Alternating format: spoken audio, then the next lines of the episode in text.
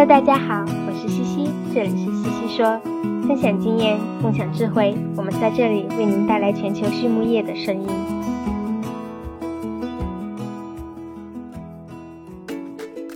感谢西西说的合作伙伴们：美国达农威公司，值得信赖的营养与健康专家；海纳川生物，微生态制剂领跑者，利用生物科技创造崭新价值；优宝生物，三和药业。让健康养殖更简单。隆昌动宝十七年专注研制天然提取添加剂，引领畜牧业节能优产。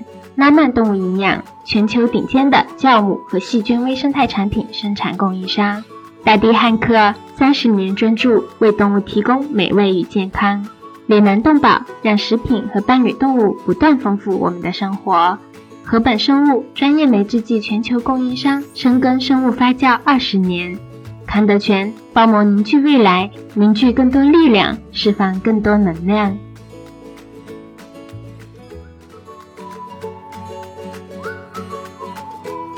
禾本生物是国家高新技术企业。酶制剂全球供应商，业务遍布全球三十个国家及地区。在过去近二十年的发展过程中，禾本生物自主研发生产六十余种单酶，服务于饲料、食品和工业等应用领域。质保酵素、过氧化氢酶和葡萄糖氧化酶等产品。已成长为行业领先产品。禾本生物始终坚持“禾为天，人为本”的经营理念，为客户提供绿色、环保和经济的酶制剂应用方案。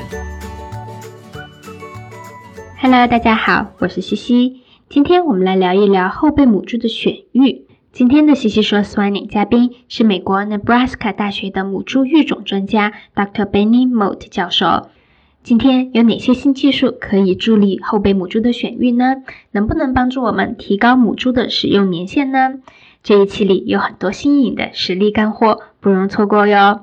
好，首先我们来认识一下今天的嘉宾，Benny Mote 教授在美国德州长大，他的父亲一辈子都服务于养猪业，所以呢，他从小就是在养猪业里长大的，在还没有上学的时候，就屁颠屁颠的在猪场里赶猪了。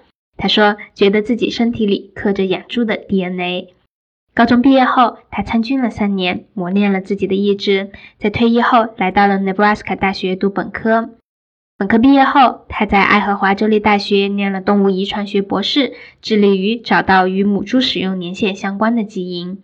2008年博士毕业后，他在一家育种公司工作了七年，然后在2015年回到了母校，成为了一名教授。好，说到母猪使用年限，本尼教授分享说，这是一个养猪业讨论了很多年却依旧热门的话题。最近二十年的养猪业的发展，非但没有使母猪的使用年限增加，反而还减少了。我们不禁自问，到底哪里做错了呢？有人说，产业规模化导致猪场规模越来越大，然后带来了种种管理问题。可是很多大型猪场的淘汰率并不高，很多小型猪场的淘汰率反而很高，所以我并不是很同意这一说法。那我们就要一步一步的去找原因。母猪表现不好，淘汰率高，是不是因为这些母猪送过来的时候就不好呢？再往前找，这些母猪送来之前，是不是选育的阶段出了问题呢？我个人认为啊，很大程度上问题就出在后备母猪的选育上。我见过很多后备母猪场挑猪送出去的时候，员工根本都不会往猪舍中间走，都是图省事儿，在最靠近门口的地方挑一头能正常走路的，行，就它了。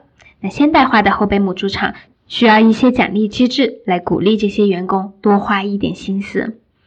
好，说到后备母猪选育，本尼教授分享说，很多人在后备母猪管理上喜欢用选育率，比如整个 GDU 的百分之八十五，来作为判断后备母猪选育成不成功的一个指标。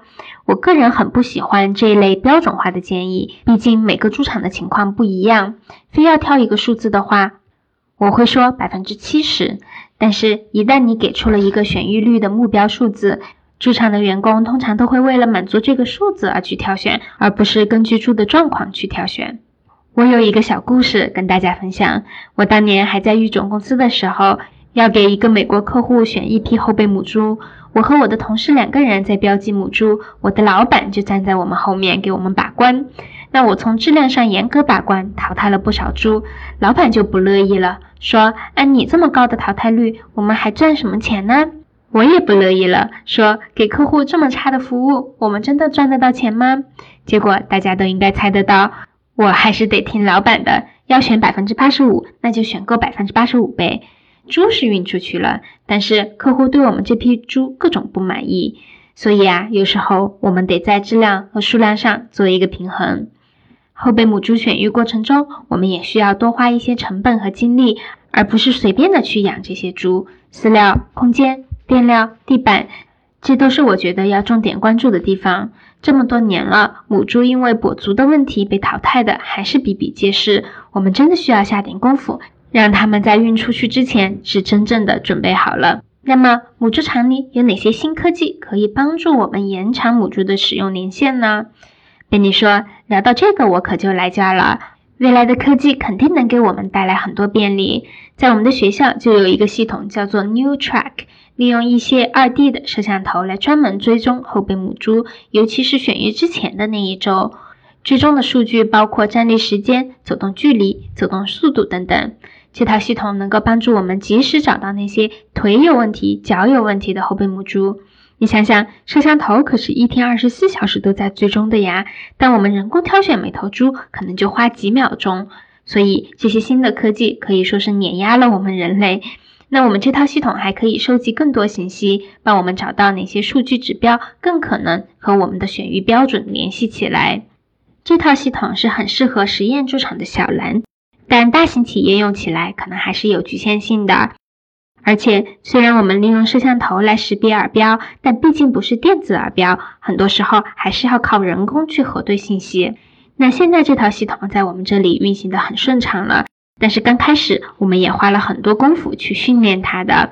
我们最开始直接把宝玉猪放在篮里，它们体型小又好动，很多时候还希望扎堆，该出的问题、该出的挑战全都有。所以这套系统在经过这样的训练和校正之后，变得相当的可靠。我们的实验猪场中还有另外一套系统，也是用摄像头用来拍摄母猪身体结构运动视频的。我们会从后备母猪配种前一直跟踪到第四胎，在十六个不同的时间点来拍摄视频。大家可能不知道，一头母猪走路的姿势随着时间会有多大的改变，关节的灵活度又是如何改变的。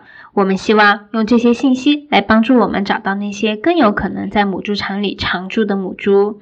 除了育种之外，我们还做一些动物行为的实验。一个冷知识，我们发现保育猪刚到新的环境第一天，为了探索新环境，可能就会来来回回走上三公里路。我们用摄像头记录后发现，小猪的好奇心太重了，大概要到第四天才开始意识到，哦，原来我是一头猪。那么运动量过大意味着耗能也大，采食量增加了，但是采食量并不是转化成为了猪肉，而是被运动消耗掉了。所以，我们通过这样的信息就可以改变我们的养猪管理模式，比如说限制小猪刚到新环境时在栏里的活动空间，帮助它们更快的适应。后来，我们还研究过一批育肥猪走动的距离，从八十七公斤最终到了一百二十三公斤出栏。猜猜看，这些猪在小小的猪圈里平均走了多远？一百二十五公里。这批猪走动的距离从八十五公里到一百六十六公里不等。我们把它和料肉比联系起来，发现走动距离越多，料肉比越高，所以饲料的浪费其实变多了。那么这些信息是不是可以帮助我们在育种上选择那些料肉比更低的动物呢？我们已经在开始着手做这样的研究了。另外，我们的这个 New Track 系统还可以将猪圈画成二 D 的地图，通过 X 轴、Y 轴来分析每头猪的运动轨迹，看看它们每天都在哪里逛。当，这些数据合在一起的时候，也许可以帮助我们分析哪些猪是攻击性高的猪，哪些猪是性情温和、适合当妈妈的猪。最后，关于母猪选育，Benny 补充了两点：第一，好的员工比什么都重要。尤其是现在工人短缺的时候，大家要想尽办法留下好的员工。第二，我们的新数据表明，母猪的体损伤是可以遗传的，所以以后可能会在这方面有育种的新突破。海纳川生物拥有行业领先的基因工程、发酵工程和微囊缓释制剂技术，致力于利用创新型生物技术解决动物肠道健康问题。凭借专业的研发团队，不断开发与打磨抗革兰氏阳性和革兰氏阴性病原菌的抗菌肽微生态制剂，并利用创新型微囊包被技术，显著提高氨基酸酸化剂和植物精油产品的生物学利用效率。海纳川立志成为中国兽用微生态制剂领域的。高科技企业领跑者，为行业提供专业高效的抗生素替代品，为饲料安全和食品安全贡献我们的行业力量。好，在采访的最后，关于喜欢的专业书籍，本尼说大家经常推荐的书本我就不说了，但是要了解最前沿的东西，我还是倾向于读最新的科研文献。本尼喜欢的这本非专业书籍叫做《夏末王朝》。最后一个问题是什么使优秀的行业精英与众不同呢？本尼说是对于每一件重要的事情都参与其中，世界会因发光发热的你们而改变。